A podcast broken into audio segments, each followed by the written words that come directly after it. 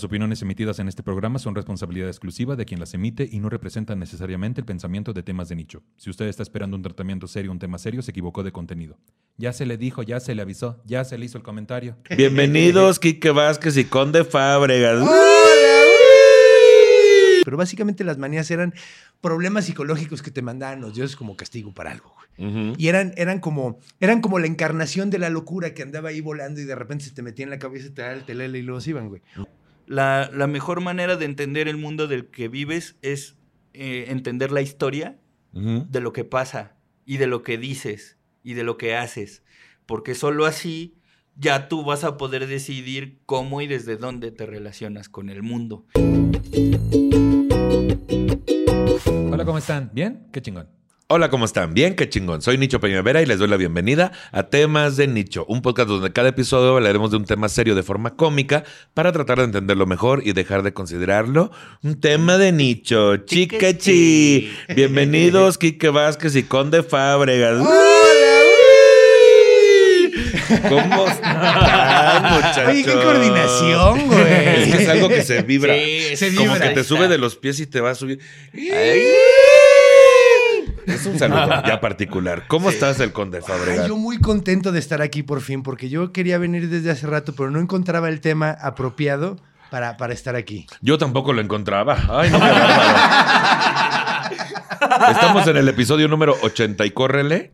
Sí. Ese cabrón es invitado desde el episodio número 2, Quique Vázquez.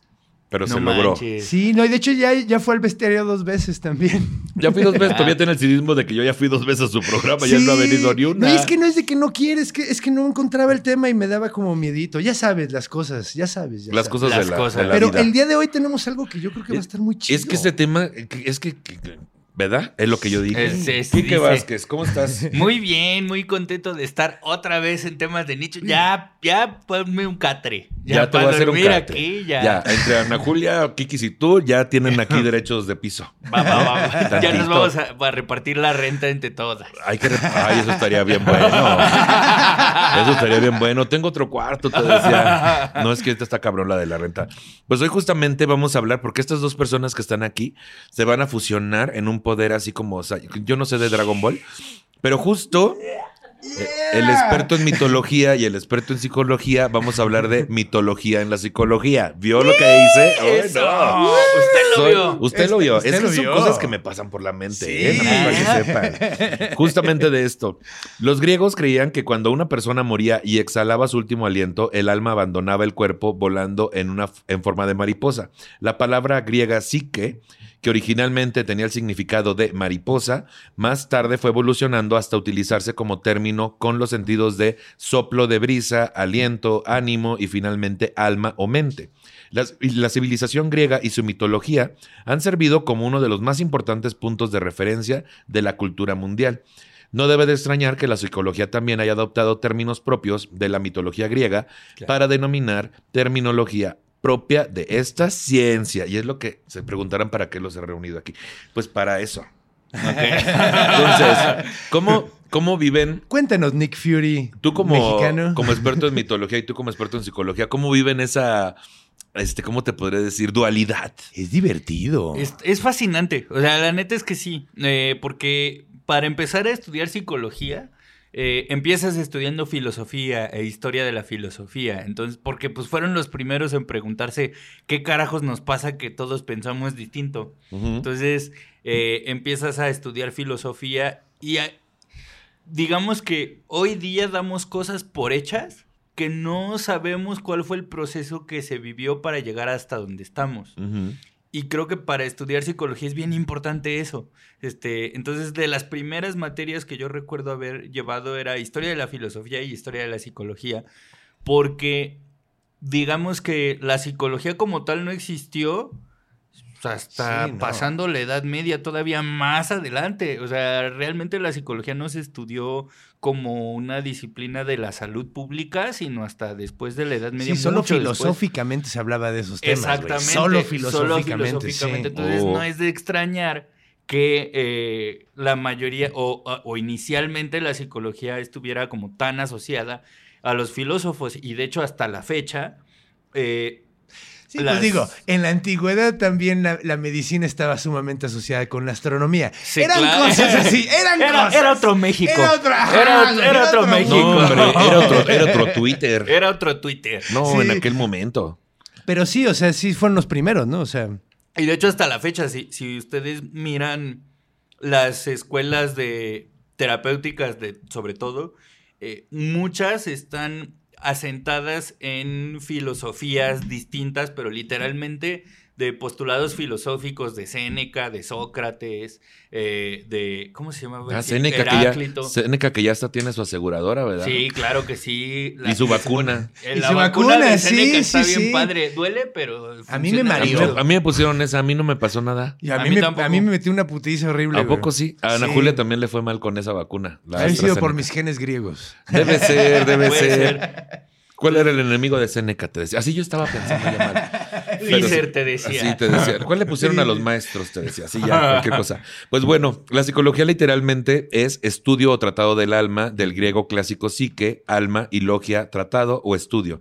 Y es a la vez una profesión, una disciplina académica y una ciencia que trata el estudio y el análisis de los procesos mentales, las sensaciones, las percepciones y el comportamiento del ser humano, así como sus interacciones con el ambiente físico, social y cultural. Sí, señor. Se le denomina mitos a los discursos, narraciones o expresiones culturales de origen sagrado que han permanecido durante siglos y son tratados como discursos relativos a una cultura, a una época o a una serie de creencias de carácter imaginario. La mitología griega está formada por el conjunto de mitos y leyendas que tratan de dioses y héroes. Además explica la naturaleza y orígenes del mundo y el significado de sus propios cultos y prácticas rituales. La psicología en sus orígenes encontró en la mitología griega el material para delimitar la estructura y el de la vida psíquica de las personas. Así encontramos su influencia en diversas áreas de la psicología, por ejemplo, síndromes, complejos y fobias. Sí, señor. Y aquí Sí. tengo yo varias, varias listas de Sí. varias cosas. Sí. Y entonces por acá, Sí, pues mira, vamos a empezar por lo más básico, yo diría. Síndromes Porque bueno, acabas de decir fobias, manías, ¿no? Creo que De hecho, vamos a decir, porque ahí hay, ahí hay algo interesante. ¿De dónde vienen esas palabras? Vienen de la mitología griega, güey. Las manías, güey, eh, eran castigos de Dios, de, de los dioses que mandaban a la gente por ser culeros, básicamente. Eh, hay, hay quienes creen, hay versiones que las igualan a las erinias. Ahorita hablamos un poquito de las erinias, pero básicamente las manías eran problemas psicológicos que te mandaban los dioses como castigo para algo, güey. ujú, Y eran, eran, como, eran como la encarnación de la locura que andaba ahí volando y de repente se te metía en la cabeza y te daba el telele y luego se iban, güey. O no se iban nunca, güey, ¿no? Ahora, las erinias, güey, que eran la- la- lo, lo que digo que, que las comparaban, eran los castigos que te ponían en el infierno, güey, una vez que ya te ibas al tártaro, güey, porque todo está en el subsuelo, ¿no? Que qué sabrosa es la carne tártara, ¿no? Sí, la carne de allá es muy buena. Es, De allá la traen. es carne de muerto. Ya la venden en Sam's. y que de hecho, tártaro creo que viene de los, tar- de los, de los bárbaros, ¿no? ¿Qué bárbaros eran los Mm. al que le decían los tártaros? Ay, qué Que bárbaros. decían, comen la carne cruda. Y así se la comen los tártaros. y Sí, así cocida con el limón. nombre. Cocida con limón, exactamente. Pero bueno, entonces eran como mujeres que te castigaban chingaderas, güey. Ahora, fobia, güey, viene de Fobos, güey. Fobos era uno de los dos hijos de Ares, que era el dios de la guerra, que eran Fobos y Deimos, güey. Deimos es el penar, güey, el mal viaje, la ira, güey, todo lo acá, güey. Que no hay, no, no, eh, Deimos, Deimos es Deimos. Y. Fobos es miedo, güey. Es pánico total, güey. Supone que cuando se juntaban los dos era lo peor que podía pasar en el mundo, güey. Y así Pero se solitos siente. no eran acá. así se Sí, siente. güey. Cuando te da el, el acá, güey. Oye, hasta me picó la chompa, te decía, no sé por qué. Entonces de ahí viene Fobos, de, de miedo, güey. Entonces ahí de entrada dos de los de grupos de enfermedades más mentales más grandes, las fobias y las manías, güey, vienen de personajes mitológicos. Y también Fobia es un grupo de rock Sí, musical de los Leonardo noventas. de Lozán. También, fíjate. Saludos al compa Leonardo. Qué, qué buen, Saludos. qué buen concierto este último que dieron, ¿eh? Saludos Bueno. hasta donde estén teniendo Saludos sus fobias. Pues justo, justo esta cuestión de el mito de Psique y Eros. A ver, vamos a empezar. Eso. El Psique, bueno, Psique era una princesa alada con belleza sin iguales. Hasta el punto que Afrodita. Ándale, de belleza sin igual, hasta que Afrodita se sintió indignada. La diosa decidió entonces que Eros le hiciera enamorarse del hombre más miserable que encontrara. Aunque la misión estaba clara, Eros no pudo resistirse a los encantos de Psique y se enamoró perdidamente de ella y tiró la flecha al mar. En el momento en que vio que Psique se dormía, Eros la abrazó y la llevó volando hasta su castillo. Para no hacer el cuento largo, después de una quemada con aceite de lámpara, un viaje al inframundo, un pleito y reconciliación, los dioses finalmente aprobaron la unión y Zeus convirtió a Psique en un ser inmortal. Afrodita olvidó sus envidias y celebró el matrimonio de los jóvenes. La hija de Psique y Eros fue llamada Placer o, en la mitología romana, Voluptas. Ah. De este mito han surgido varias interpretaciones. Una de las más difundidas de ellas es que Psique encarna la mente y alma humana y Eros hace las veces de la pasión o deseo humano. La curiosidad de Psique por conocer a Eros es la principal causa de dis... Por eso, es que espérame. Disrupción entre ambos. en la parte final del relato se hace referencia a la importancia de mantener la armonía entre mente y pasión humana. Esto nada más es como la intro. Y es que eso, fíjate que, que- que eso da lo que es la vida, ¿no? Lo que es el tiempo, porque los griegos lo entendían como todo junto. O sea, Eros y Sige suceden al mismo tiempo y, y puede haber conflictos si, si hay un encontronazo entre esas dos. Pero los griegos entendían que era algo que podía pasar y que debía pasar. Sin embargo, cuando pasa el tiempo y, nos la vino a, pa- a partir René este, Descartes, que decía que el cuerpo y la mente no eran la misma cosa, cuando hace el dualismo cartesiano, entonces este, este entendimiento un poco más complejo, más completo del ser humano como estos fenómenos están autorizados a vivirse de manera ah, paralela, cuando llega Descartes y dice que no, entonces generan un buen de patologización a conductas que son eh, entendibles en las personas. Y, y desde que Descartes hace esta partición, por ejemplo, la sexualidad está más del lado de la patología o está estudiada más del lado de la patología que del lado del ejercicio de la sexualidad. O sea, si tú te fijas, la mayoría de los tratados que hablan sobre sexualidad está más desviado a las parafilias, a las desviaciones. eh, hasta los años 70 se consideraba que cualquier persona dentro de la comunidad LGBTIQ tenía una enfermedad de algo o estaba enferma de algo. Porque desde que descartes la parte en mente y cuerpo, en dualidad mente y cuerpo, se pensaba que cualquier eh, ejercicio sexual fuera de la, del consenso social era una, era una señal de una enfermedad. Y los griegos, al contrario, decían, pues sí, la curiosidad va a llevar a algún momento a tratar de descubrir el erotismo o la pasión. Entonces, vean, es que aquí pasa algo que, que vamos a ir viendo recurrentemente, que es para los griegos significaba una cosa, pero con el tiempo lo tergiversamos y lo convertimos en otra totalmente diferente. O sea, hace rato platicaba con, con el conde de el Edipo, del Electra, de Diógenes, de un buen de, de- de síndromes y cosas que tienen esos nombres, pero si tú te metes a ver quién era Diógenes, quién era Electra, no cuadra, realmente no tiene sentido. Ya. Pues gracias a Descartes por descartar la homosexualidad como una. Así te decía. Pues vamos con el primero, que justo también tengo aquí el de Edipo, el de Ah, ¿los vas a leer todos tú? Tengo aquí una que dice. No, nada más. Ah, Bueno, bueno. bueno pues Ah, pues. ah, bueno, a mi madre entonces. No, pues ustedes, ustedes lo van a expandir. Ah, Ah, bueno, ustedes lo van a expandir. Yo lo tengo así, yo lo tengo chiquito, te decía. Pero ya sabíamos, ¿no? Yo lo tengo chiquito. Tú lo tienes más grande la explicación, ¿no? No, no. Yo no tengo que andar presumiendo nada. Yo, muy y se para así para que salga un Yo me siento muy, yo me siento muy cómodo yo con lo que tengo. Muy bien. Mira, literalmente me siento muy cómodo. Te sientas no te- muy no- no cómodo. me- No me, te estorba nada. cómodo. Ahí te va. Yo nada más voy a dar la info poquito y ustedes me la expanden, te decía. Ahora. Ahora, Va, ¿qué va, va. pasó? Tampoco. No, Es ve que cómo se eres trata de eso. No, pues mira. Ahora, complejo de Aquiles. El mito Aquiles fue el principal héroe de la guerra de Troya, considerado como el más fuerte. Durante la guerra de Troya, Aquiles fue finalmente derrotado por una flecha envenenada a su talón izquierdo, lo que provocó su muerte. Y el complejo de Aquiles, este término fue utilizado por primera vez por el escritor Pierre Audiat para referirse a todas aquellas personas que ocultan su propia debilidad bajo la apariencia de heroísmo y vulnerabilidad. ¿Qué pedo con Aquiles?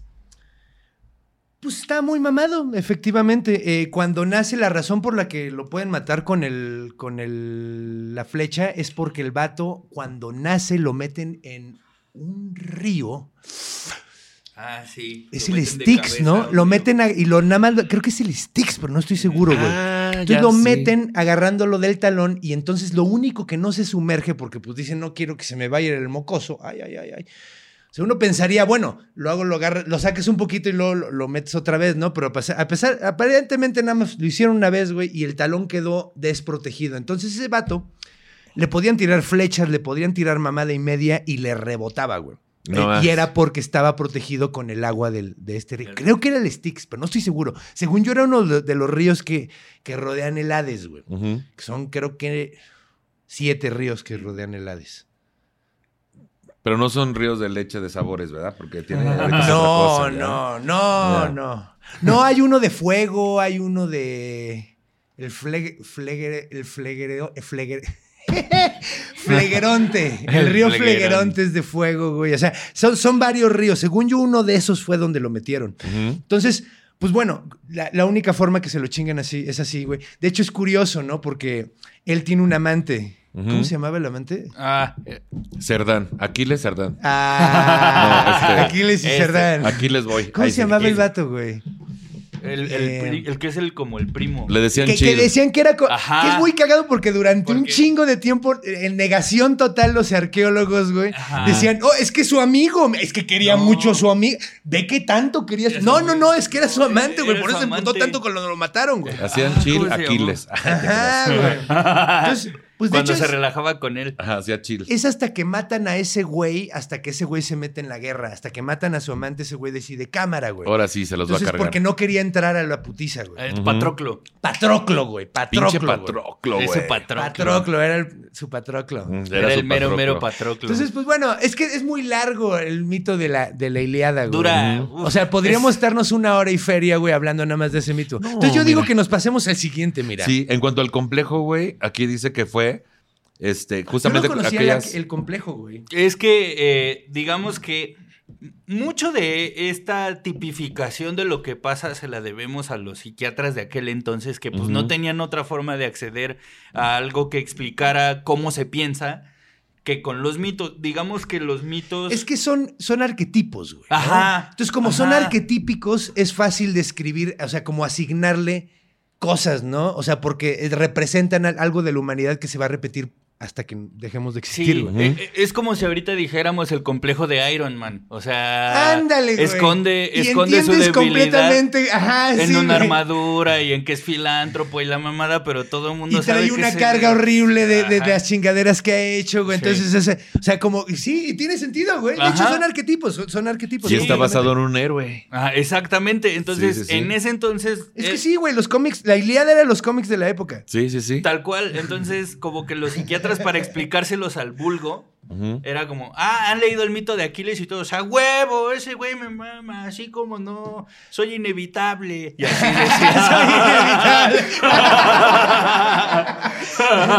A ver, déjame ver tu talón, toma, puto. Toma, perro. Ajá, entonces, así explicaban las cosas. Porque Ajá. si tú ves el mito, Aquiles era. Era inmamable, era insoportable. Fue el, fue el único güey que le pintó dedo al rey porque él decía, yo no voy a Sí, andar peleando tu pinche Aga- guerra, Agamenón pendejo". llega a rogarle a todo el mundo y ese es el único pendejo. Y, yo es no el peleo único. hasta que le matan al Hasta novio. que le Y ahí, a es que cualquiera se emputa. Entonces, Ah. y, y- y de hecho, las los únicos dos momentos en donde tú ves a, a- a Aquiles Vulnerable. eh, vulnerable es cuando le matan a, Patlo- en- a Patroclo y eh, en la cólera de Aquiles de yo ya me gané mi premio, yo ya peleé y el rey llega y se lo quita.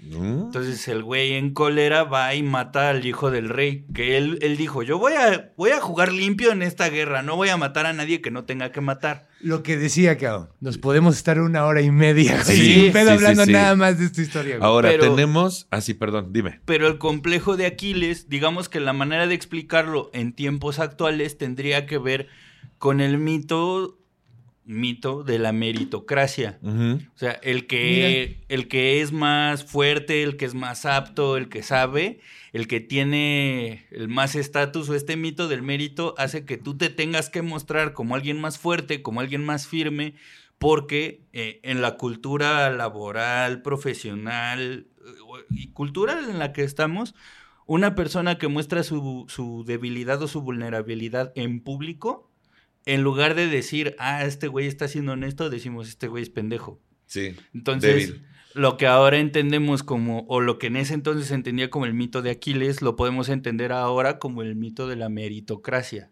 Entonces, o el mito de la competitividad. Sí. El que es más El competitivo. que es- no, no permite, no permite mostrarse vulnerable, que güey, te termina partiendo eso a la madre horrible Claro. emocionalmente, güey. que es lo que le pasa a Aquiles en el Sí, mito, que es cuando él, cuando él entra en cólera, es cuando él explota, cuando ya no puede más, y cuando explota y no puede más, hacen lo del caballo de Troya y el güey se mete y es donde lo matan. Pero Ah, ahí lo matan en el caballo de Troya. Ajá, él, él iba en el caballo, él iba dentro, entonces él se mete, pero cuando están quemando la ciudad le disparan la flecha y se muere. Ay, qué fuerte. Pues ni modo. Pues espero que el Pues caballo que, esté mira, bien, te decía. No, era de Ah. madera, no hay Ah, pedo. ya sé. Ahora, complejo de Edipo. Edipo, ¿qué pedo? A ver, ese, el ese- mito. ese es el ya choteadísimo. A ver, Sí, ¿cuál es el mito? Pues bueno, eh, es hijo de un rey. Ahora, el, el ¿cómo se llama la, el... Tebas. No, no, no, No. el, era de Tebas. Mm. Sin embargo, el oráculo Mm. le dice... Ahora. Le dice básicamente lo mismo que le dicen a Cronos y lo mismo que le dicen a Urano. Cuando tengas un hijo, ese cabrón te va a matar. Eventualmente te va a matar y se va a coger a su mamá. Ah, claro. Ajá. Todo y el eso. vato dijo: No mames, ¿en serio? No mames, pues tiren al pinche niño de. de- Mándenos la chingada. Y lo, lo tiran, güey. Lo mandan, a lo mandan a matar, pero le da ternura a la persona que lo lleva, ¿correcto? Sí. Entonces dice el vato: No lo voy a matar, güey. Le damos, vamos a dejarlo ahí, güey. Se va a morir de todas maneras, pero yo no puedo, güey, matar Mm, al morro. Como el cazador de Blancanieves, ¿no? Así. Básicamente, Ajá, básicamente. Yo no puedo hacerlo, se va a morir solito. Pues total que lo recoge un pastor, güey. El vato crece, se empieza a ser un mega chingón. De hecho, traía sangre de héroe. Era, era, era, era. Estaba destinado a hacer lo que tenía que hacer, güey. Eh, ¿Viene primero lo de la, la esfinge o viene después de lo de esfinge? Creo que viene después. ¿De que lo del papá? Sí. Porque eh, el vato va caminando. ¿Te acuerdas cómo es exactamente la situación?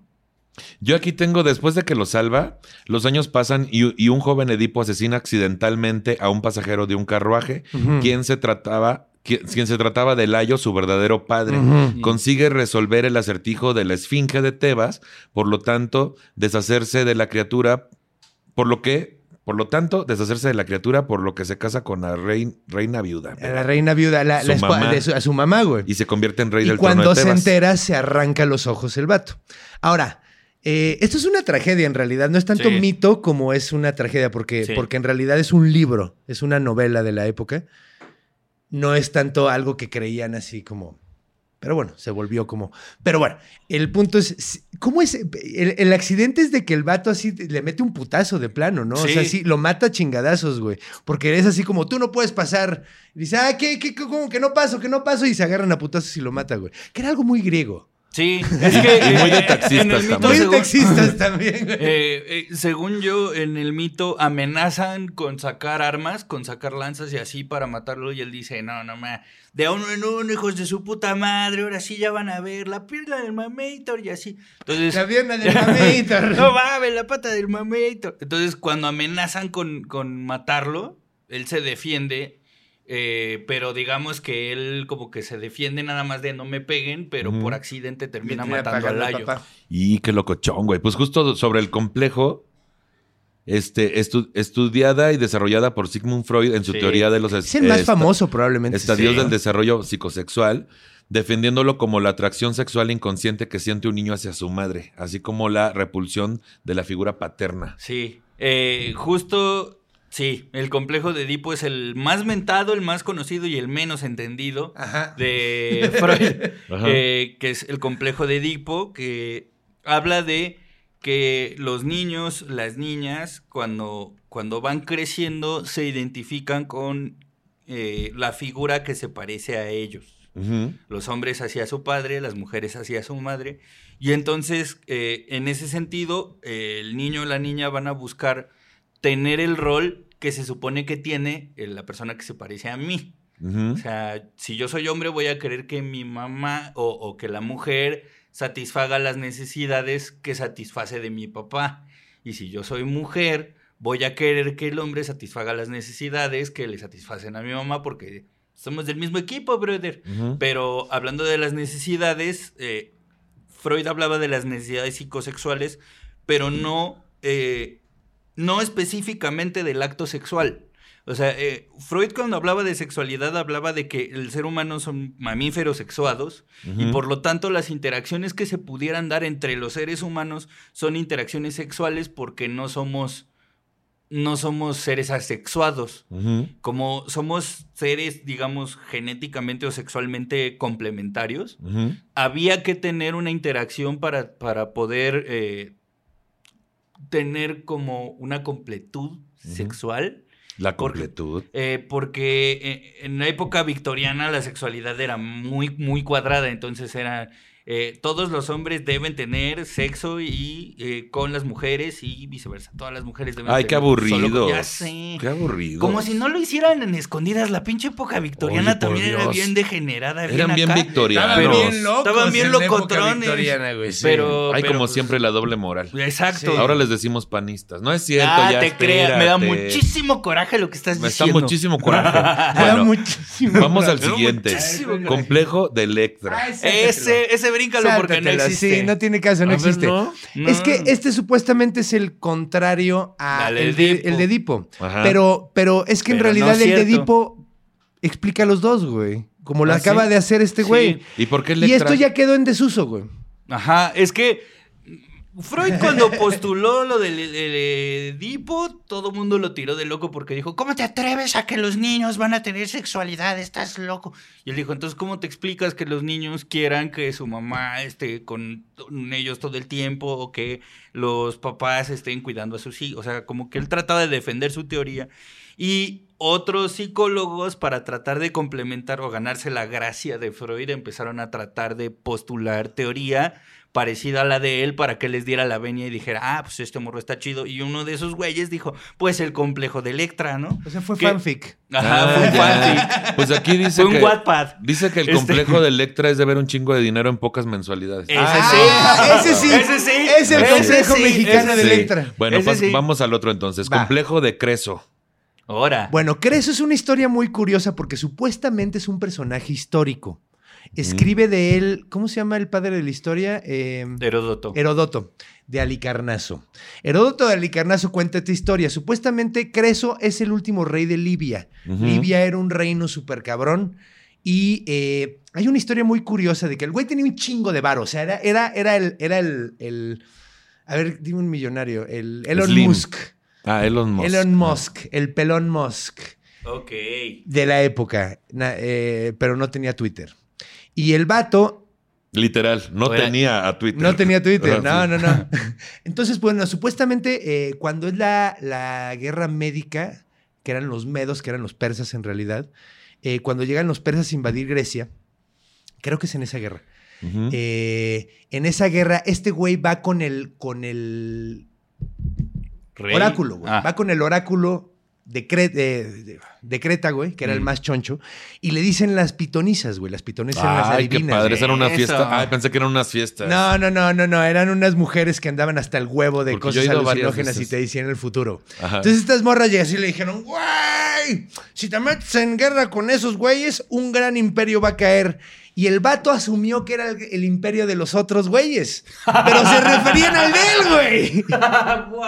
Y, se, y valió verga, güey, completamente Libia, güey. A, a partir de ahí ya dejó de existir porque los, los barrieron los, los persas así de, así de cabrón. Entonces, ese es el mito de Creso. Es la historia de Creso, güey. Y aquí tengo que en complejo es también conocido como el complejo del despilfarrador. Sí, señor. Las personas que buscan la superioridad y poder a través del derroche de dinero, regalos caros, propinas excesivas. Sí, que, que vuelve, vuelve a aparecerse un poco con, con esto de la meritocracia, eh, porque pensemos en los valores de éxito actuales y muchos de los valores de éxito actuales se mide también en, el, en la cuestión económica.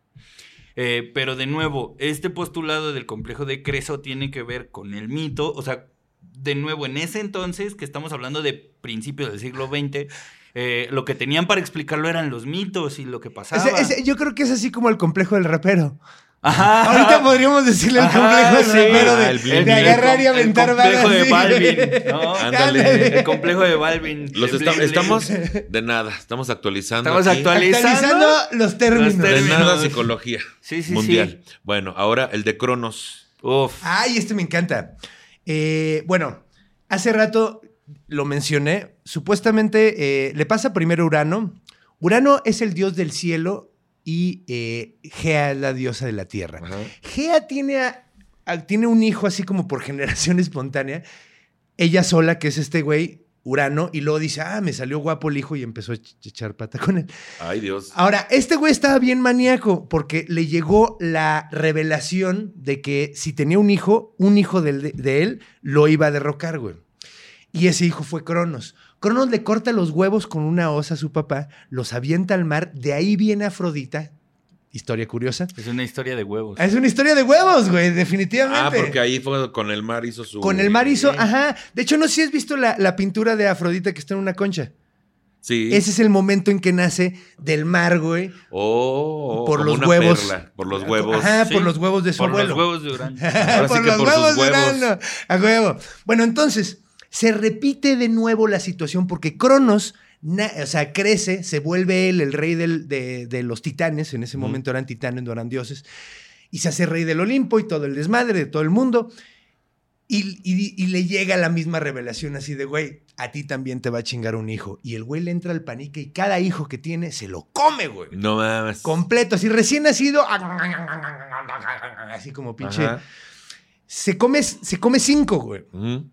¿Pero con todo o Toditos salsa- completos. Ah, Salsita también. Sí. Yo creo que sí, ¿no? Pues Sí. yo creo que se ocupaba Una, una, salsa lechuguita. griega. ¿no? Una, sa- salsa ándale, un tzatziki, güey. De yogur, de yogur. Sí, sí, sí. sí, sí, un sí. tzatziki, güey. Entonces, eh, se come cinco. La esposa se llamaba Rea, que curiosamente es la diosa de la menstruación, güey. Que de ahí De salió. la meno. De Ah, la- Ah, Rea, que era prima de Reo, que de Rea.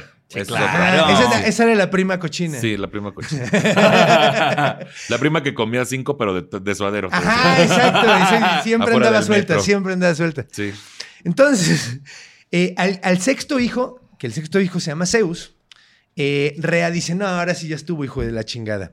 Entonces, Ahora sí me quiero encariñar. ahora dice. sí me quiero encariñar, güey. Entonces agarra una piedra que ahorita todavía supuestamente existe, que se llama el Mm. ónfalo y todavía lo puedes ver en la isla de Creta, curiosamente.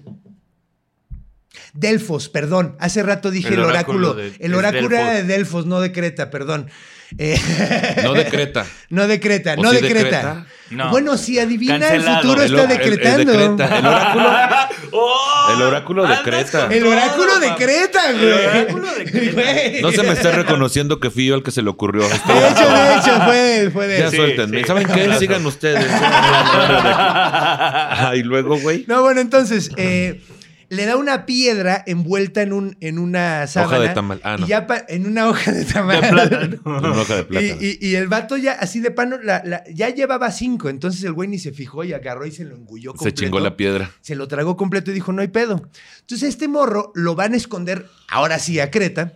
Crece ahí hasta grande y luego llega, mata a su papá, eh, toma su lugar y deja libre a su mamá. Matan a todos los titanes, güey, y se hacen los reyes del Olimpo, él y sus hermanos, que de hecho abre la panza de su papá y saca a sus, a sus, A sus cinco hermanos. hermanos. Ah, no mames. Entonces, esos cinco, esos cinco eh, hermanos son.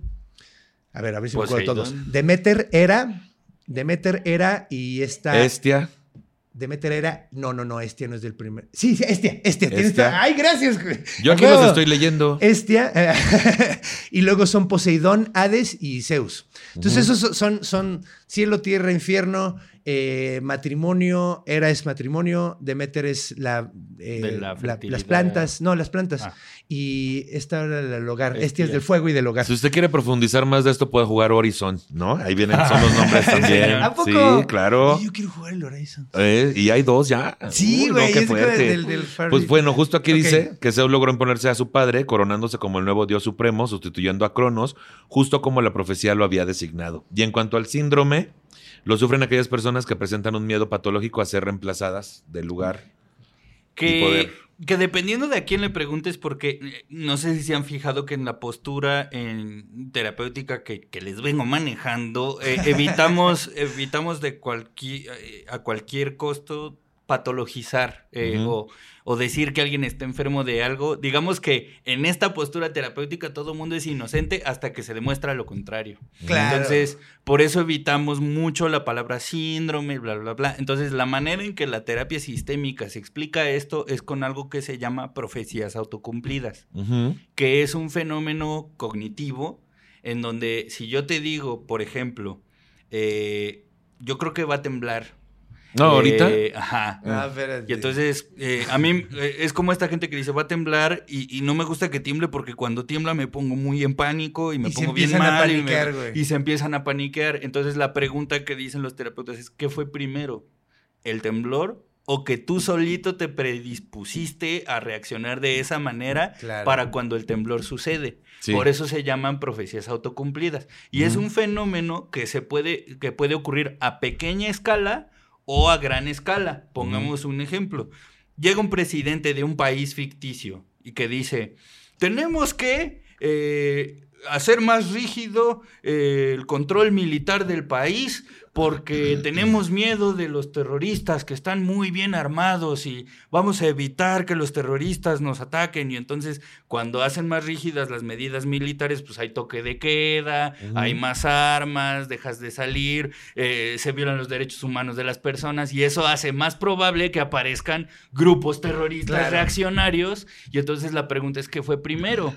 El huevo la gallina. tú- exactamente. Y lo mismo aplica acá con Cronos. O sea, ¿qué fue primero? Tu temor de que te derroquen y que al hacer todo lo que trataste de evi- o sea, al hacer Lo todo causaste, lo, güey, lo sí, provocaste porque lo que hace que Zeus mate a Cronos Es que es se Zeus comieron a dice, sus hijos, hijo de sí. su pinche madre, yo quería tener hermanos y no por su culpa no tuve hermanos y cuando él se entera que sí tenía pero se los come, Es cuando él. es cuando él dice, ah, pues vete a la verga. Entonces, cuando hacen lo que tratan de evitar para que suceda la profecía, es que se cumple. Y lo mismo pasa con Edipo y así. Sí, con el que el otro güey, o sea, si el papá no hubiera tenido ese miedo, no lo, no lo abandona, no lo encuentra el pastor. y no llega a ese Exactamente. lugar. Ah, muy bien. Pues ahora vamos con otro síndrome. ¿no? Eso. El síndrome de Ulises. Ulises, o también conocido como Odiseo. Oye, Nah, Ulises, qué padre. El calamar El electrónico. síndrome de Ulises es que te guste alguien de otro estatus social, No. ¿no? No. Mira, a ver, cuéntanos quién era Ulises. Ulises es uno, es precisamente el que se le ocurre la idea del caballo, güey. Sí. Ese güey es el que dice, ah, mira, vamos a hacer un caballo, nos metemos todo adentro y le decimos, es un regalo, puto, y luego cuando estemos adentro los chingamos todos. Entonces, este vato era como el más inteligente de toda, de toda la- la- la- el, el ejército griego. En, en- Ujú. Entonces, cuando termina, la segunda parte de la Iliada es el regreso a casa de este cabrón, que es la Odisea, güey. Que a mí personalmente me gusta mucho más la Odisea que la Iliada, güey. Esto Sí. es porque ahí hay monstruos y la chingada. Ulises va desde, desde, desde Troya hasta Ítaca, que era su isla original, a ver a su esposa que lo está esperando, ¿no, güey?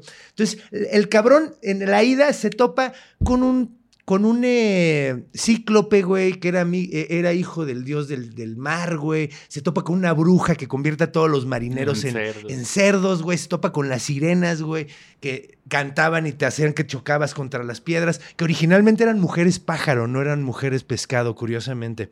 Eh, le pasa pinches todo. Llega a una isla de marihuanos, güey. Eso es mi... es una- los lotófagos. Ah. Que son marihuanos, güey. O sea, si, lo, si actualizas el término, son unos Sí, bolas de marihuanos. ¿Eso güey. fue en Chacagua? No. Ándale, Ah. ándale, llega, llega a Chacagua. llega, llega a Chacagua, güey. Llega a Chacagua y le dicen, come de esto, güey, está bien chido, güey. Y se ponen todos hasta el güey y no se quieren ir, güey. Les pasa pinche todo, güey, todo, todo, hasta que por fin llega con- a casa de su esposa. Eh, el primero que lo reconoce es el perro, güey. Esa es una historia muy bonita. El perro ya tenía como veintitantos años, güey. Y en el momento en que lo ve, mueve la cola y se muere, güey. Ay, güey. Ay, qué pinche historia más bonita, chingada verga. Qué feo, güey. Y Penélope, bueno, creo que. Con Penélope- su vamos a ver de también de piel, Penélope, porque puedo clavarme en, en Penélope, porque que- probablemente hay, hay síndrome de Penélope, también. Aquí está. Si está ahí, entonces guardamos la historia de Penélope para ahorita. Pero bueno, el punto es que el vato llega, se chinga a todos los güeyes que se querían coger a su esposa y, y- y- y gana. y gana. Ahí está. Y en cuanto al síndrome, aquí nada más tengo que. Fue acuñado y popularizado por el psicólogo español Joseba Achotegui. Mm. Y tengo aquí un poquito de información, ¿te la Sí, leo? dale, dale. Ah, se trata del proceso de duelo que se presenta en todas aquellas personas migrantes que, encontrándose en un país extranjero, no dejan de extrañar y añorar el retorno a su patria de origen. Que aquí en México el le mal llamamos del el el Jamaicón. Yeah. Sí, Yo señor. actué en Es esa. ¿Tú? ¿No en el esa? Jamaica Comedy Central, en el, en el de. El de el Drunk de History. Drunk History. Sí, sí. Pues sí, Sí. el mal del jamaicón. Es eso, Ahorita se llama el mal del jamaicón. güey. En. México lo, comemos, lo conocemos como el Lo Jamaicón. comemos. Es, la. No putiza de, comer. de- del culture shock. Ajá. Del, del choque de cultura, güey. De cuando te vas a un lugar que es otro pinche pedo, güey. Y, Sí. y- y que de nuevo, eh, yo respeto mucho a los psicólogos y psicólogas que tienen estas posturas patologizantes, yo no las comparto. Es completamente entendible que el choque cultural genere esto, esta añoranza por tu lugar. Y yo de hecho he dado consulta a mexicanos que viven en el extranjero y hemos trabajado mucho con cómo llevar un pedazo de México a donde estás tú. ujú. Claro. Eh, porque pues México no es el lugar, México es el lugar gente, que los construye. La Sí. cultura. Entonces, de, de ahí, saludos a todos y todas mis consultantes que están en el extranjero. Y es, es totalmente comprensible. Incluso pasa cuando nosotros vivimos en un lugar, como tú que vivías en Tamaulipas y te vienes para acá, Sí. también te pasa, Sí, ¿no? claro, todo el Es- tiempo. O, a, o a ti que vivías en tu Nah, a mí no me planeta. pasó. Ah. Ah, mi planeta. Yo me adapté en chinga, güey. La neta era muy parecido aquí. Todo el mundo estaba loco Ay, pero también. no se vale, lo visita cada rato. De hecho, No. espérame. Ajá, sí, de hecho, permítame tantito. Bueno, vamos al siguiente, el de Diógenes. Diógenes. Diógenes, Diógenes, está bien verga. Bueno, Diógenes no es un Diógenes no es un personaje mitológico. Diógenes es una persona real. Era un filósofo. A lo mejor no existía, igual como Platón a lo mejor no existió. Ajá. Porque creemos que Platón no existía. Es como Shakespeare, que a lo mejor. A lo existió. mejor, ajá, era un nombre de mucha gente. No estamos seguros. Pero Diógenes es, es el filósofo de el. ¿Cómo se llama? Hace rato. Eh, estoicismo. Estoicismo extremo, güey. Ese güey era el estoico más estoico de los estoicos. El güey era indigente, vivía con perros, güey. Sí. De hecho, vivía en una cazuela gigante, güey. O Sí, sea, en una tinaja. En una tinaja, exactamente. De hecho, el güey cagaba en la calle, se masturbaba en la calle. Hay varias historias del vato. Por ejemplo, el güey de repente andaba con, un, con una lanterna. Linterna, lanterna. La, la lanterna Una- es como de aquella época. Eran más antiguas. Iba con su linterna de día, güey. Y todo el mundo, verga, ¿qué estás haciendo? El güey, estoy buscando un hombre bueno. Ah, cabrón. Ajá, era, hacía como cosas Ah, raras. no, o sea, bueno de corazón, ¿no? De- Sí, sí, sí. ajá. Luego, ¿qué más hacía, güey? Eh, Alejandro Magno, el Ujú. conquist- probablemente uno de los conquistadores más chonchos de toda la historia, llegó hasta la India desde Grecia, güey, nomás dense una pinche idea. El vato eh, había oído un chingo de Diógenes, que todo el mundo decía, es que Diógenes es bien verga, es que Diógenes es muy inteligente y le chingada. Entonces fue a verlo, güey, porque le dijeron que Diógenes, que le chingada. Entonces fue a ver a Diógenes y, y el vato estaba tirado en el piso, todo pinche mugroso. Todo sol, güey. todo miado. Un viejo miado ahí, Era bajo viejo. el sol, güey, con cinco perros rodeándolo, güey, así súper a gusto. Y llegó y, y así de, wow, cámara, Diógenes huele sabroso. Y le dijo, Diógenes, soy Alejandro Magno, soy dueño de prácticamente todo el puto mundo, güey. He oído cosas bien vergas de ti, güey. ¿Qué quieres? Dime lo que quieras y te lo doy, güey. El güey así lo volteó a ver, güey, y le dijo, quítate del sol, pendejo. Y ya. Quiero que te Ah, quites del sol. Estás, eh, quítate un poquito que me estás tapando el sol. Así era, era un güey, un pinche locazo, güey. Así era, era un locazo, güey. Un locazo. Y aquí bien dice eso, ¿no? Que hacía sus necesidades en público, que era de la escuela cínica, eh, que buscaba alcanzar la felicidad deshaciéndose de todo, ps, todo lo superfluo. Y en cuanto al síndrome, hace referencia al problema mental que afecta sobre todo a ancianos que no quieren desprenderse de residuos y basura sin ningún tipo de control u orden. Si te- Ahora se si llaman te das acumuladores. Que ahora les llaman Acumuladores. acumuladores. Si, si te das cuenta, es totalmente contrario. Porque Diógenes no tenía nada y no Ajá. quería tener nada. No quería tener nada. Sí, no. Y- Sí, es, es, es, es diametralmente opuesto, güey. Sí, no tiene nada que ver eh, eh, la historia de Diógenes con lo que le llaman el síndrome de Diógenes. Sí, porque- ¿no? Sí. Eh, y, por cierto, nada más como corolario, eh, la Como filosofía corolario. cínica es en donde se basa toda la comedia. Sí. Para poder escribir comedia tienes que entender la filosofía de los cínicos. O Que sea, son tres en postulados. forma- Somos bien So- cínicos. somos, sí. Sí, el, Unos el más que comediante otros, tiene uy. que ser un cínico. Sí.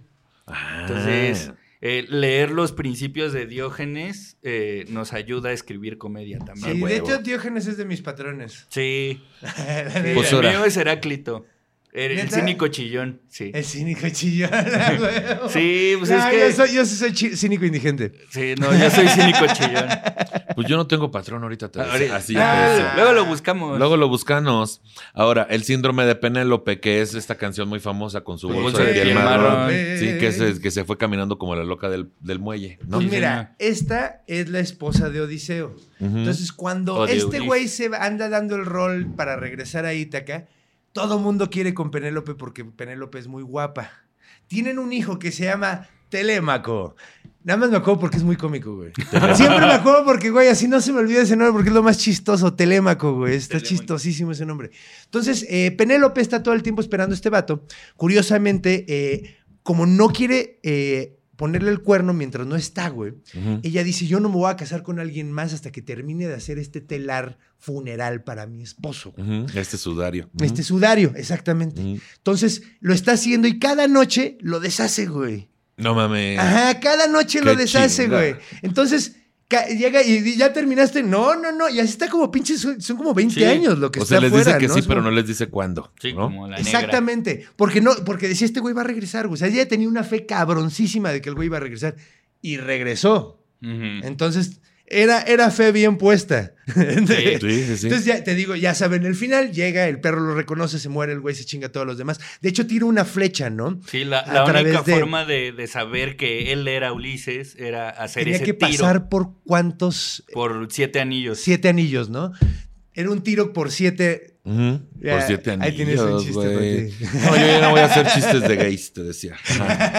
De sexo anal. El güey tira el- la flecha y, y prueba que es él, güey, y ya se quita y todos, ah, cabrón, no, está bien, está bien, tu, tu vieja es tu vieja. Porque el güey está cabrón. Y se lo chinga a todos. Sí, Y- básicamente. sí, y en cuanto al síndrome, hace referencia al conjunto de síntomas asociados a la mujer en el que la espera se transforma en una constante existencia en su vida, o sea, es esperar. Hace alusión a la situación de las mujeres tras la partida de sus parejas, también a las reconfiguraciones familiares, la situación emocional y social de las comunidades emigrantes, del que deriva un desequilibrio generalizado. Sí, que al final eh, le podríamos llamar el síndrome de Godot. Eh, Ay, esa obra me gusta Sí. mucho. Está que, bien, verga. que la obra va de esperar a algo que no va a llegar nunca nunca, va a llegar. Sí, o que ya llegó y no te diste cuenta que Teatro llegó. del absurdo, ¿no? Es- Ujú. ajá. Sí. Qué Son unos güeyes que están esperando un güey que nunca va a llegar. Ay, qué fuerte. Aquí tengo uno que es muy mencionado, el de Narciso, el complejo Ay, de ese es Narciso. un güey. granito, güey. Sí. Pues mira, había una morra que se llamaba Eco, que tenía una voz bien verga, güey. Y era, era, ¿cómo se llaman estas, güey? Ninfa, era ninfa.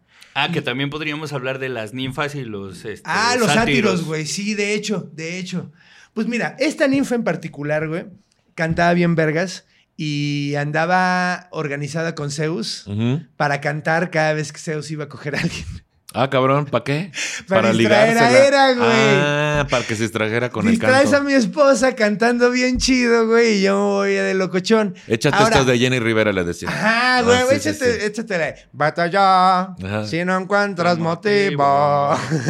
Que esa es de, pues, de, de- del gallo. Del gallo, sí, pues, por eso lo llevaron al Olimpo. Ah, qué fuerte. Ajá, entonces, eh, entonces, Cantaba. esta morra cantaba y Hera se distraía. Ahora, hay, hay versiones que dicen que Eco ni siquiera se enteraba, sino que más bien Zeus decía, a huevo, está cantando esta morra, Ahí, de una voy vez. ahorita, güey. Pero el punto es que Hera, que era culerísima, decidió castigarla de cualquier manera. Entonces, la man- le, le puso de castigo una maldición donde nada más podía repetir la última palabra que decía la, la otra persona que le había hablado. No mames. Entonces, así, por ejemplo, yo te digo, ¿qué onda? ¿Cómo estás? Y tú, ¿estás? ¿Estás? Ajá, y ya parece juego de impro. Ajá, güey. sí. Y se queda así como todo incómodo, güey. que ¿Por qué estás haciendo? Haciendo. Siendo. ¡Ah! Entonces, güey, era súper creepy. Era una morra súper bonita, pero tenía ese pedo. Entonces, pues, güey, todo el mundo salía corriendo cada vez que hablaba con ella. Entonces, esta morra, con esa maldición, se enamora de Narciso. Narciso era un güey ridículamente guapo, güey. Así estúpidamente guapo, güey. Injustamente guapo. Injustamente guapo, güey. Injustamente guapo. Y todas las morras que lo veían decían, ay, Narciso. Y esta morra, en cuanto lo- llegó, él, así dijo, ay, Narciso. Pero bueno, dijo lo que dijo la última persona que oyó, Ajá. ¿no? Entonces, eh, Que vendan. que venden. Porque pasó la de fierro. Pasó la de fierro viejo. Ah, huevo, Sí. Güey. Llegó. Entonces llega y le dice que vendan. Y el otro así, "Ah, quítate, pinche morra. Ajá. Entonces se pone súper triste, Eco. Se mete una cueva y empieza a disminuirse hasta que solo queda la voz, güey. Desaparece. Ah, por eso se llama eco. Por eso se llama el eco. güey. Oh. De ahí viene el eco y por eso repiten nada más la última palabra, güey. Ah, qué locochón, Entonces, güey. ahí está esa onda. Pero hay un castigo. Némesis, que es la que otorga los castigos, era una diosa, eh, la que te pone lo que te toca, güey, básicamente. Llega con Narciso y le dice, ah, muy pinche nalgas, me pobrecita, estaba maldita y todavía la mandas a la verga y ahora ya desapareció. Y que le ponen de castigo que el güey se enamore de su propia vista, güey. No De mames. su reflejo. Entonces el vato ve un pinche lago y dice, ay, ¿quién es ese tan hermoso? Y se queda ahí toda su puta Hasta vida. que se muere. Hasta que se convierte en un narciso en la flor, güey. Y por eso los narcisos crecen en la esquina del agua, güey. Porque están viendo. Porque están viéndose, güey. Son él todavía viéndose el espejo, güey. Qué Sin poder locochón. dejarlo, güey. Qué es un gran mito, güey. Está muy bueno. Está verguísima, güey. Pues el síndrome, también denominado en psicología como trastorno narcisista de personalidad, hace referencia a las personas que sobrevaloran sus cualidades. Tienen un gran sentido de autoimportancia y no tienen capacidad de empatizar con el resto de las personas.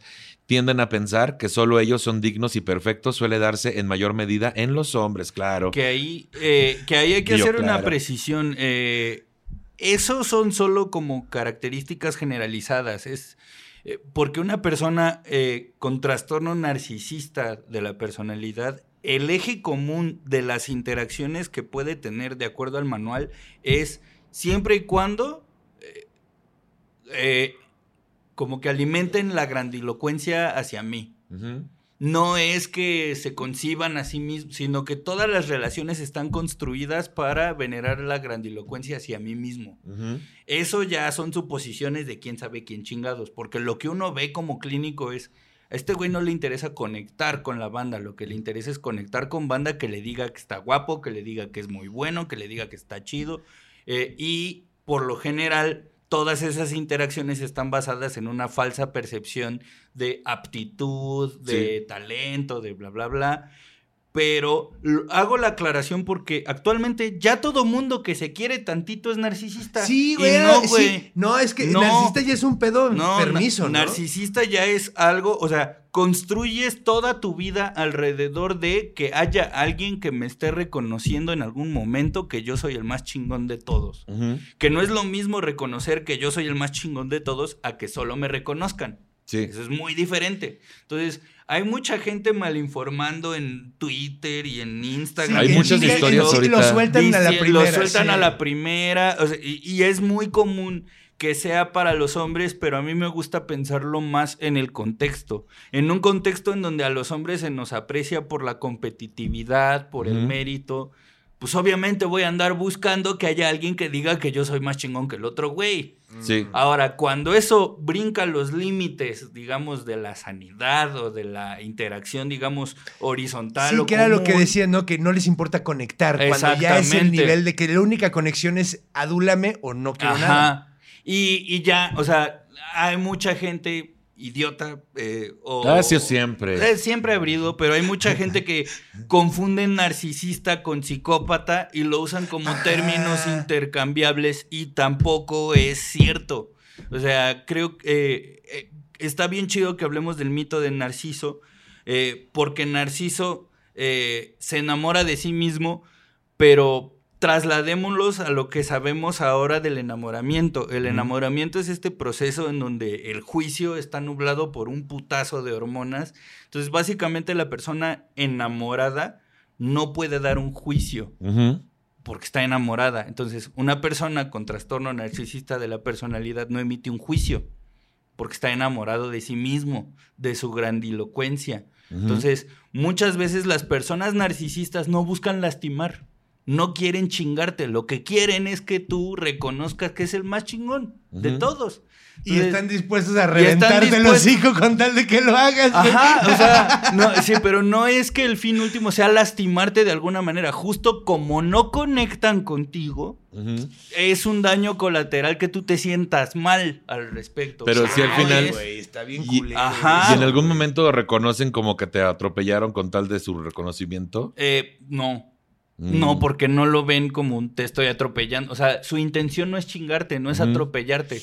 Y cuando tú les preguntas, oye, ¿por qué hiciste esto? Es muy poco probable que una persona diga, ah, pues porque soy culero. No, no, no lo va No a decir pueden, porque sí, no. genuinamente no. lo ven. Sí. Porque- De hecho, por eso los me- mejores, perdón que me salga un poquito, Ajá. pero los mejores villanos de, de todo, del cine, de la literatura, son los que se ven ellos mismos como, es que yo estoy bien, güey. Soy lo máximo. ajá. Estoy- O no Ozymandias estoy de cagando. Watchmen. Ajá, güey, estoy en lo correcto, güey. Yo no estoy haciendo nada mal, güey. Por más que toda la sociedad se los diga y se los eche en cara. no, pueden verlo, güey. Ajá, Sí, sí, y sí, no sí. es que no lo quieran ver, no pueden no pueden. verlo. Y es que ahorita, se habla mucho de eso justo en redes sociales, sobre todo en parejas, ¿no? Se habla mucho de la pareja narcisista y del daño que te puede hacer. Sobre todo esta parte donde tú pides cosas desde la comunicación asertiva y todo ese pedo. Y te las dan porque no le dan importancia, pero al final no las están haciendo, güey. O sea, Ajá. siguen en su, montados en su macho de que están en lo correcto. Ujú. Y nomás te dicen que ti- sí, sí, sí, porque no estás listo para entender que Ajá, no te- ajá. Sí. eh, sí, ahí vienen los pinches, eh, eh, ¿cómo se llaman? Eh, gaslightings y todos esos Sí. viajes de es que no, yo no estoy, o sea, como que te, te, te meten esa visión torcida. Ay, yo, pero Sí. yo qué hice. Pero Ajá. es que, ajá, pero era importante para mí hacer como toda esta Este hincapié, precisión. sí. Sí. Porque no todas las parejas son narcisistas. Hay personas que, por ejemplo, no saben reconocer sus emociones. Y No no, es lo los hace mismo. mal a personas, pero no es lo mismo. Ajá. O sea, es como, ¿cómo te sientes? Pues no sé. ¿Y qué tal que sí es cierto que no sabe? Sí, sea, no tiene la inteligencia emocional, no ha tenido el desarrollo emocional, no ha tenido las herramientas durante su vida. Entonces, estamos ahorita generalizando, metiendo a todos en un mismo costal cuando las personas que podrían vivir en algo que se parece al trastorno narcisista de la personalidad, tienen que cumplirse muchos ítems y muchas cosas para poder decir, esta persona sí tiene un trastorno, esta persona sí la está pasando mal. Es que sí, de hecho es lo que estaba pensando, porque eh, la, la psicología es de las ramas que más ha avanzado recientemente, ¿no? O sea, no para de... No para, o sea, porque sigue- además... Siguen discu- en discusión muchísimas cosas, güey. Claro, porque la psicología va cambiando con el tiempo y con Claro. la Sí. cultura. O sea, yo puedo ser Claro, un sí. gran terapeuta en México y me voy a vivir a Argentina, me voy a vivir Y a Colombia, otra Ecuador. circunstancia Y que ya no- valió madre. cosa. Porque culturalmente es bien distinta la manera de ver. O sea, tan simple como en, en- no me acuerdo si en Venezuela o en Colombia, las mujeres andan casi que en traje de baño. Y es súper normal. Acá en México eso no se puede hacer.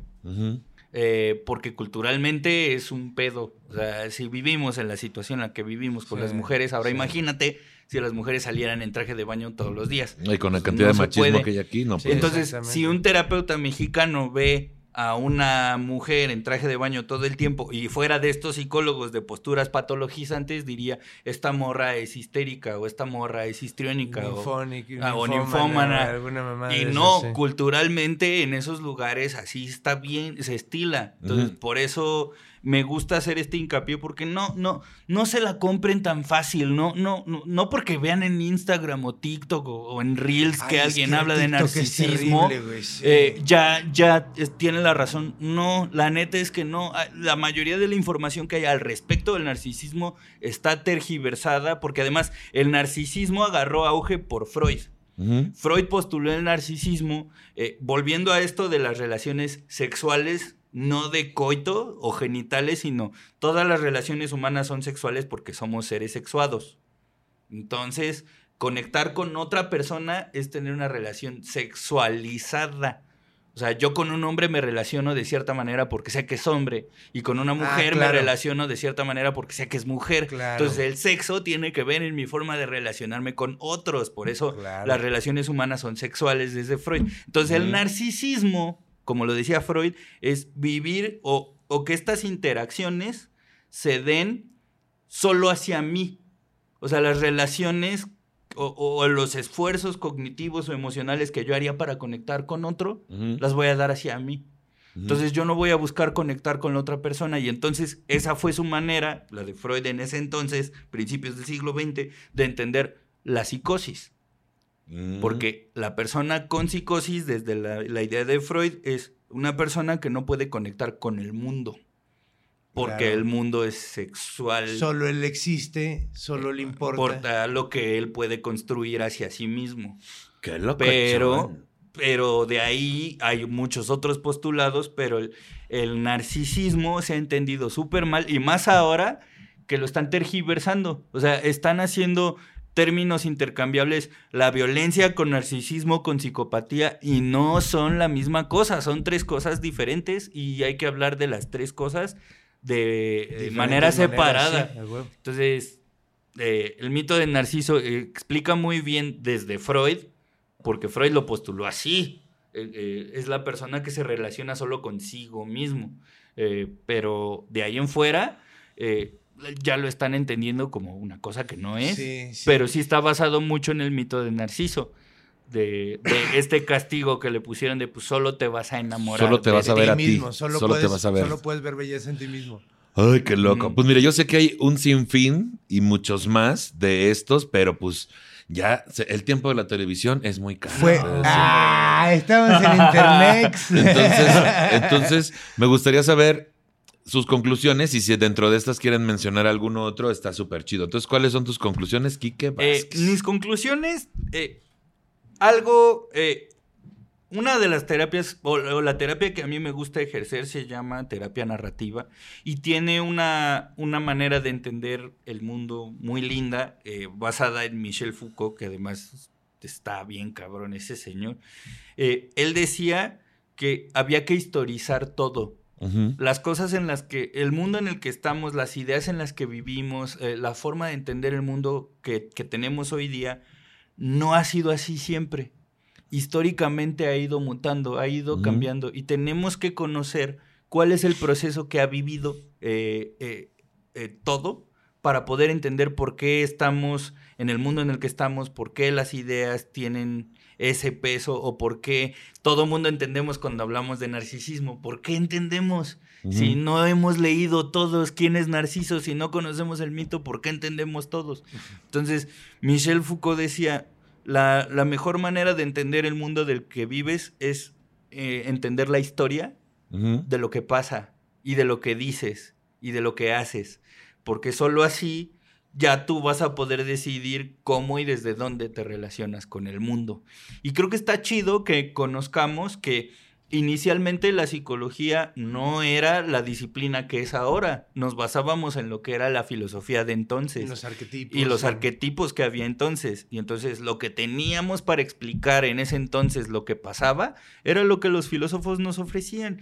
Y es como el ejercicio que hicimos ahorita, como el síndrome del Iron Man y el síndrome de Hulk. Es exactamente lo mismo lo que se hacía. Pero ahorita ya tenemos la tecnología que nos permite entender más cosas, ver más cosas. Eh, entonces, creo que este capítulo me gusta mucho porque es una invitación a toda la banda a que conozcan la historia de todo lo que han escuchado y que no se queden con lo que les digo yo, con los que les dice un TikTok, con lo que les dice un Reel, vayan e investiganlo. Investiguen, es lo más Porque- divertido. Porque además, exactamente, porque ustedes se van a dar cuenta de lo loco que es. Y dejamos un chorro de mitos afuera. Dejamos no, el síndrome de Munchausen. Ah, yo quería platicar eh, de Munchausen. eh, que, que no es un personaje de, de- de- de mitología, pero pues, ¿Cuál otros dos habías dicho? Habías dicho otros dos, güey. eh, fobia. No hablamos de las fobias. O no, sea, pues sí, de- sí, hablamos mencionamos mito. fobia del mito. de- Bueno, Ajá. sí. Como el contexto nada más. Ah. El contexto, sí. Pero, pero entendamos la historia de- desde lo que sabemos, de las ideas que conocemos, de las palabras que usamos, de las relaciones que entablamos,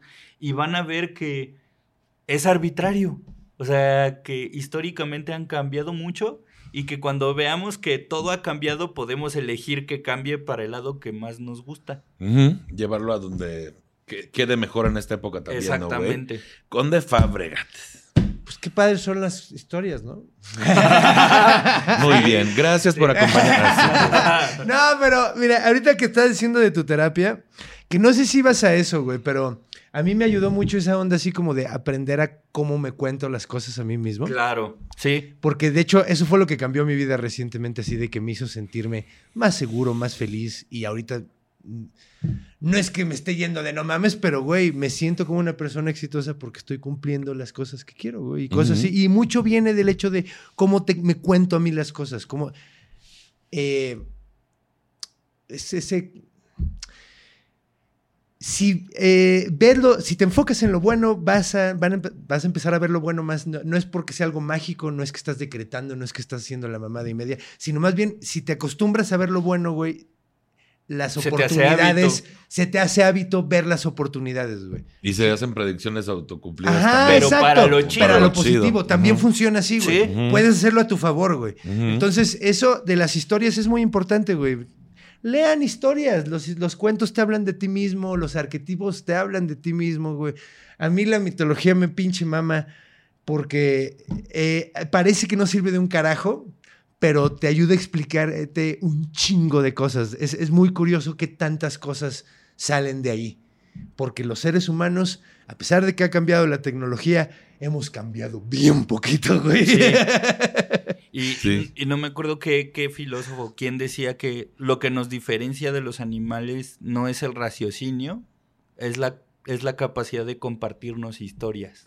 Ay, eso me gusta. Qué locochón, güey. Qué locochón. Pues yo, este, mi conclusión es al llamarme Dionisio, que es un nombre muy griego. Es el dios del vino y del teatro, Y cabrón. del teatro. Y soy, ¿me estás diciendo que soy panchero? No. Ah, no es cierto.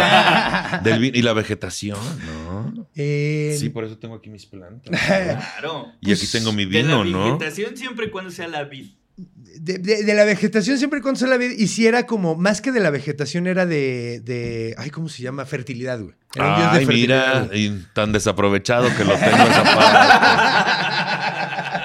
Me refiero a que estoy tomando anticonceptivos. No es cierto. Bueno, no tengo más conclusiones.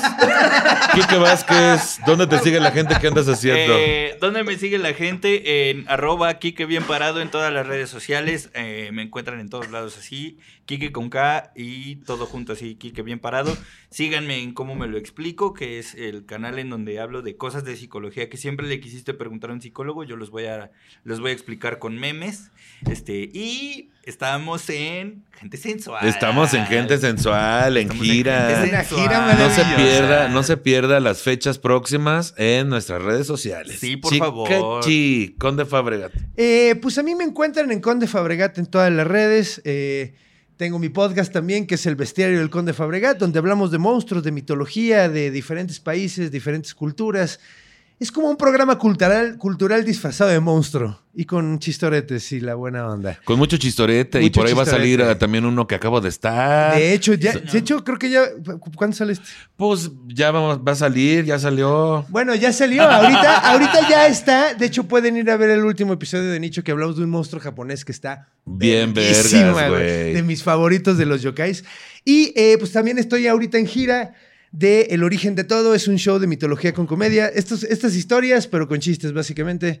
Entonces, eh, la- la, eh, estoy muy orgulloso. Vayan a verlo, por favor. Chica chi, se, se ha oído mucha cosa del show del conde. ¿eh? Sí, se ha Mucha cosa muy buena, se ha hablado. cosa Y pues nada, a mí me pueden seguir en todas las redes sociales como Nicho Peñavera. Quiero agradecer eh, la producción de este episodio a Les Producers, a Charlie Ortega por el guion para el mismo. Si usted quiere escucharlo, está disponible en mi canal de YouTube Nicho Peñavera y en todas las plataformas de podcast.